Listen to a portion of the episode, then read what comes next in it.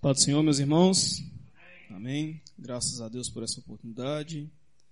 Que o Senhor seja louvado nessa noite. Meus irmãos, abram suas Bíblias no Evangelho segundo escreveu Mateus, capítulo de número 27. Nós estaremos fazendo a leitura do versículo 45 ao 50. Mateus, capítulo 27, versículo 45 até o 50. Os irmãos encontraram, amém? Diz assim a palavra do Senhor. Mateus capítulo 27, versículo 45. E houve trevas sobre a terra do meio-dia às três horas da tarde. Por volta das três horas da tarde, Jesus bradou em alta voz, Eloi, Eloi, lama sabachthani, que significa, meu Deus, meu Deus, por que me abandonaste?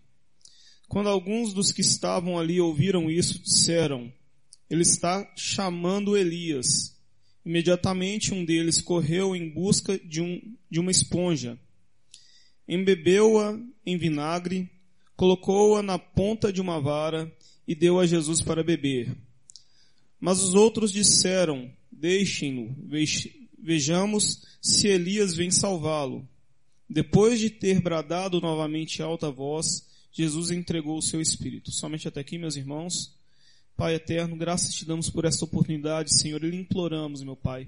Fale aos nossos corações conforme a tua vontade. Nos instrua, meu Senhor, na tua palavra e nos ajude a enxergar somente a Cristo, Senhor. Que o teu nome seja glorificado nessa noite e que nós, meu Senhor, estejamos com a nossa atenção voltada somente para ti, Senhor. Glorifica o teu santo nome, é que nós lhe pedimos em nome de Jesus Cristo. Amém, Senhor. Os irmãos podem se assentar.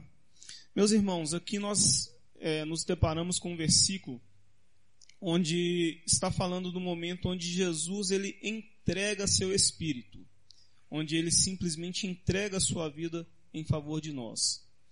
É, eu creio que todos conhecem o decorrer deste momento, o que acontece antes. Jesus ele apanha dos soldados, ele tem que levar a sua cruz, ele é crucificado, zombam dele, rasgam suas vestes. E Jesus ele passa por todo uma, um processo de humilhação e sofrimento. E neste processo eu gostaria de perguntar uma coisa para os irmãos. Nesta passagem, o que, que nós vemos aqui? Nós estamos numa passagem onde nós vamos estar vendo um Deus de ira ou um Deus de amor? O que essa passagem nos demonstra? Essa passagem ela nos demonstra um Deus que faz justiça ou um Deus que concede graça. É interessante que nós muitas das vezes nós vamos ver pessoas que fazem uma distinção, onde existe um Deus do Antigo Testamento, que geralmente eles falam que é um Deus de ira, que é um Deus que faz justiça, que é um Deus que não perdoa, e um Deus do Novo Testamento que eles falam que é um Deus de amor, um Deus que traz graça às pessoas. Mas nós vamos ver neste momento aqui, onde Jesus ele simplesmente entrega seu espírito, que nosso Deus ele é um Deus imutável. Ele é o Deus, o mesmo Deus que ele foi ontem, ele é hoje. Ele é um Deus que ele não muda por eternidade, meus irmãos. O Deus do passado, do presente, do futuro, ele sempre será o mesmo Deus. Então por que, que as pessoas elas veem essa diferença no Antigo e do Novo Testamento? Por que, que simplesmente algumas pessoas se deparam com este momento aqui e falam, ah, aqui é um Deus que simplesmente revela a sua graça. Outras talvez eles vão ver aqui um Deus que revela a sua ira. O fato é que, na verdade, Deus ele vai revelar todo o seu caráter neste momento aqui onde Jesus ele é crucificado, onde Jesus ele entrega a sua vida nós vamos ver aqui que Deus ele está trazendo as pessoas no Antigo Testamento que se eles quebrassem a lei dele, se eles fossem contra a vontade de Deus, o que ele fazia? Essas pessoas geralmente elas morriam. Geralmente não, elas sempre morriam. Se eles issem ali e tocassem na arca da aliança sem poder, o que, que acontecia? Morria. Se eles adorassem a outros deuses, o que, que acontecia? Deus fumegava eles. Se a pessoa simplesmente exaltasse, se entregasse a um, um Deus que não fosse o Deus de Israel, o que, que ele ia fazer? essa pessoa não teria mais condição de viver. Nós vemos o que? Um Deus de ira. Um Deus que pratica justiça. E é interessante que chega aqui na crucificação e nós vamos ver também um Deus de ira. Ao passo de que não foram simplesmente as mãos humanas que fizeram com que Jesus fosse ele crucificado. Não foi obra simplesmente do homem. Imaginem só, Jesus foi crucificado ali, morreu pelos nossos pecados. Olha que maravilha! Foi uma coincidência que os homens fizeram justamente o que deveria ser feito para que nós fôssemos justificados. Não. Foi simplesmente plano de Deus. Plano de Deus que Jesus fosse castigado. Então nós vemos o que? A ira de Deus sendo derramada sobre Jesus. E essa ira era para nós. Por quê? Porque nós somos pecadores. Simplesmente Jesus, ele tomou sobre si os nossos pecados. Então, neste momento da crucificação, nós vemos um Deus de ira, um Deus que não pode ver um pecador, não pode ver um pecado, que esse pecado incomoda ele, e ele não pode sair impune. Então, simplesmente nós vemos Deus derramando a sua ira sobre Jesus. E da mesma forma, nós vemos que Jesus ele foi castigado pelos nossos pecados. O castigo é o que? Deus trazendo justiça. Então, olhem só que interessante. Este momento da crucificação, nós vemos um Deus de justiça. Onde, se na verdade existe um pecado, este pecado ele não pode sair impune. É necessário que, se alguém pecou, esse pecado ele seja, essa nota de pecado ela seja paga. Como dizem Romanos, né? O salário do pecado é o que? A morte. Se há o pecado, é necessário que haja um pagamento. É necessário que haja justiça. E, e Jesus, ele foi essa justiça na cruz. Ele nos traz essa justificação na cruz. Então nós olhamos para a cruz, para o momento em que Jesus ele, ele, se entrega ali naquele por nós, nós vemos Deus, um Deus de ira, que não suporta o pecado, que não aguenta olhar para o pecado, que não consegue viver com o pecado, um Deus santo que realmente onde ele habita, as pessoas que se achegam ele têm que ser santas também. E ele vem e traz a justiça através disso. É necessário que haja arrependimento e que através desse arrependimento haja o pagamento por esse pecado. Então, olhem só, este momento em que Jesus passa aqui, que nós lemos, é um momento em que nos mostra que o nosso Deus é um Deus de ira e é um Deus de justiça. Da mesma forma, este momento, ele vem nos revelar algo interessante, a graça de Deus. 2 Coríntios vem dizer, Deus tornou pecado por nós aquele que não tinha pecado. Então olhem só que interessante. Jesus que nunca pecou, é o único, o único homem que veio até essa terra e nunca pecou. Aí você pode falar, ah, e aquela criancinha que simplesmente nasceu com poucos dias de vida, morreu. O único homem que esteve nessa terra que nunca pecou foi Jesus. O único homem que realmente tem condição, que a Bíblia diz que não tem pecados, é Jesus Cristo. E simplesmente nós vemos algo interessante aqui, que ele, não tendo pecado, Deus tornou pecado. Deus fez com que ele fosse considerado pecador em nosso lugar. É como se Deus simplesmente olhasse para ele e falasse: Olha só, você vai ser o bode expiatório. Você vai ser aquele que vai pegar a culpa de todo mundo e essa culpa vai ser lançada sobre você. Você que nunca cometeu nenhum erro. Então nós vemos simplesmente o que? Graça.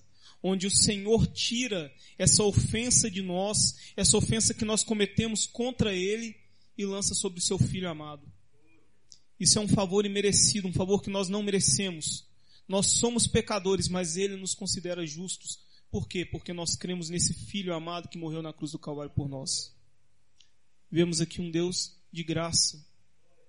E da mesma forma, nós vamos ver o amor de Deus. Isso é interessante. Se nós formos olhar para todo este plano que o Senhor fez, e, e não, não, não devemos simplesmente pensar que foi obra do acaso, mas o Senhor vem falar que, na verdade, o Cordeiro que tira o pecado do mundo, ele estava preparado desde a fundação da sua obra, desde a fundação do mundo. Já era plano do Senhor. Ele já tinha pensado, não, eu vou mandar meu filho. Mas olha só que interessante, se a gente for parafrasear, é simplesmente Deus falando para o filho dele, olha só, meu filho, eu quero que você morra por aquelas pessoas pecadoras, porque eu as amo. E o filho simplesmente vira para o pai e fala, sim pai, eu vou obedecer o Senhor porque eu te amo. Este momento aqui da cruz simplesmente mostra um Deus de amor. Um Deus que olha para os pecadores e fala: Eu os amo ao ponto de entregar o meu próprio filho por eles. Olha que maravilhoso. Um momento onde simplesmente o filho fala: Eles não merecem, pai, mas eu te amo tanto. E assim como o Senhor os ama, eu também os amo, eu vou me entregar por eles. Nós vemos um Deus de ira, nós vemos um Deus de justiça, nós vemos um Deus de amor, nós vemos um Deus de graça é um Deus que não muda, meus irmãos. O mesmo Deus no Antigo Testamento que se irava diante do pecado, ele simplesmente demonstrava a sua graça, ao ponto de antes do mundo ter sido fundado, ele já ter preparado um cordeiro para morrer por nossos pecados.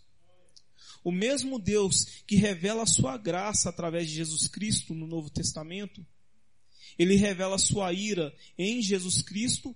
E se nós continuarmos lendo a, Bíblia, até mesmo, no, principalmente em Apocalipse, ele vem revelar que ele é um Deus de ira. Ao ponto de que aqueles que não se renderem aos seus pés, eles vão pagar um preço.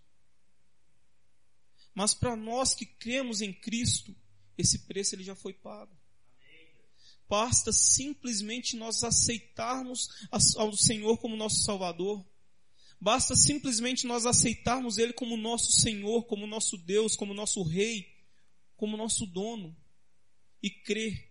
Crer que esse sacrifício que foi feito na cruz do, do Calvário é o suficiente para perdoar os nossos pecados. É o suficiente para nos tornar justos diante de Deus é o suficiente para fazer com que os nossos pecados eles sejam apagados e para que nós tenhamos o desejo de viver em santidade na presença do Senhor. Ao ponto de que Ele, Ele nos mantém firmes na presença dEle. Ao ponto de que Ele nos coloca no coração esse desejo de lutar para não pecar mais. E por mais que se nós pecamos, nós cremos que Ele está vivo hoje diante do Pai, pedindo por nós, clamando por nós, intercedendo em nosso favor ao ponto de que ele enviou o seu Espírito Santo para quê? Para que ele viesse a nos convencer do pecado e nos dar forças para caminhar na presença dele até que ele volte. Deus ele não muda, meus irmãos. Deus é o mesmo que ele viveu no passado, é o mesmo que vive hoje. E ele vai viver eternamente sendo um Deus santo, um Deus justo e um Deus amoroso. Mas é necessário que nós venhamos a buscar isso do Senhor buscar essa graça contínua, essa graça diária dele. É necessário que nós venhamos olhar cada dia das, no das nossas vidas para Deus, reconhecendo que Ele é um Deus de justiça, para que nós não venhamos a cair no, no erro de pensar, ah, Jesus morreu por mim, então eu estou tranquilo, eu posso viver de qualquer maneira. Não. É necessário nós conhecermos ao Deus que nós dizemos que servimos. E se nós dizemos que servimos Ele, é necessário nós servirmos Ele de verdade. Hoje estamos aqui num culto de Santa Ceia. E este culto de Santa Ceia, o que, que nós fazemos nele? Nós simplesmente trazemos à memória aquilo que Cristo fez por nós na cruz do Calvário. Mas nós não podemos trazer em memória de qualquer forma, nós temos que trazer a memória de forma consciente. Ele morreu porque eu pequei. Ele morreu porque eu falhei com Deus. Ele morreu para que eu fosse justificado diante de Deus e ele me traz essa paz diante do Senhor. Então nessa noite, meus irmãos, nós estaremos ceando. Nós estaremos tocando no corpo de Cristo. O corpo que na verdade sofreu o castigo que era para nós. Que sofreu e padeceu as injúrias que era para nós. Nós estaremos tocando nessa noite no cálice, o símbolo do sangue de nosso Senhor. Sangue que foi derramado para quê? Para que nós tivéssemos vida, para que os nossos, nós fôssemos justificados diante do Pai, para que os nossos pecados fossem remidos, para que a nossa dívida com Deus fosse paga. É necessário nós compreendermos isso. É necessário que nessa noite nós estejamos diante de Deus e realmente digamos para Ele, Senhor, obrigado, pois nós não tínhamos condição de estarmos diante do Senhor nessa noite, mas o Senhor providenciou o sacrifício necessário para que eu estivesse aqui. O Senhor providenciou o sacrifício necessário para que eu fosse considerado teu filho. Que nessa noite nós venhamos estar ceando diante do Senhor com razão, com conhecimento, com entendimento, com graça e com o espírito realmente quebrantado diante do Pai. Como diz em Tito, o Senhor, ele, ele morreu por nós, a fim de que nos remisse de toda a maldade, para que nos, nós fôssemos purificados em si mesmo, trazendo um povo particular para Ele, dedicado à prática de boas obras. Então o Senhor não morreu simplesmente por qualquer coisa. Ele quer um povo separado, um povo transformado. Um povo que pratica boas obras. Um povo que sabe ao Deus que serve. Então nessa noite, meus irmãos, eu convido a vocês a abaixarem, a reclinarem as suas cabeças, a orarem a Deus e pedirem que Ele venha trazer entendimento ao que nós vamos fazer aqui nessa noite. Que nós de fato, os nossos corações venham honrar ao Senhor nessa noite. Que o nosso espírito esteja realmente com intimidade, ligado e conversando com Ele, ouvindo o que Ele tem a falar conosco. Oremos ao Senhor, meus queridos, mesmo assentados, abaixem suas cabeças. Pai, estamos diante do Senhor nessa noite, a te louvar, a te glorificar e bendizer a ti. Senhor, o Senhor é um Deus que não muda. O Senhor é um Deus que é o mesmo de eternidade em eternidade, Senhor. Nós sabemos que o Senhor é um Deus que não suporta o pecado. O Senhor é um Deus que necessita trazer justiça diante dos momentos que alguém falha diante do Senhor. Mas o Senhor é um Deus misericordioso. O Senhor é um Deus de graça. O Senhor é um Deus que revelou a sua graça através do seu Filho Jesus Cristo na cruz do Calvário. O Senhor é um Deus que revelou o seu amor a pessoas que não merecem, meu Pai. E por isso estamos gratos nessa noite. Estamos num momento, Senhor, onde nós vamos ceiar. Onde nós estamos aqui relembrando o que o seu Filho Jesus fez na cruz do Calvário por nós, meu Pai. Senhor, sabemos que o castigo que era para nós, ele foi derramado sobre Jesus Cristo. A dívida que nós deveríamos estar pagando ao Senhor, meu Pai, foi Jesus Cristo quem pagou na cruz do Calvário por nós. Obrigado, Senhor. Obrigado por esse sacrifício maravilhoso. Obrigado por amar pecadores que não te merecem, Senhor. Obrigado por nos justificar, meu Senhor, através do sangue de Cristo Jesus. Obrigado, Senhor, por implantar em nós essa fé, essa fé de que nós cremos que Jesus é quem nos justifica. Obrigado, Senhor, por este momento onde nós vamos partilhar do pão e do sangue de Cristo. Nos ajude, Senhor, a compreender, meu Pai, este momento em que nós vamos passar. Nos ajude a realmente, Senhor, estarmos com o Espírito derramado diante do Senhor e que o Teu Espírito Santo venha falar aos nossos corações. Que nós não venhamos sair daqui, Senhor, simplesmente pensando que nós participamos de um culto, participamos de uma liturgia qualquer, mas que nós, venhamos entender o que isso implica em nossa vida espiritual. Graças te damos e lhe pedimos, abençoa este culto, abençoa a vida de cada um e que o Teu nome seja glorificado através de nossas vidas, meu Pai. É o que nós lhe pedimos em nome de Jesus Cristo. Amém, Senhor. Amém.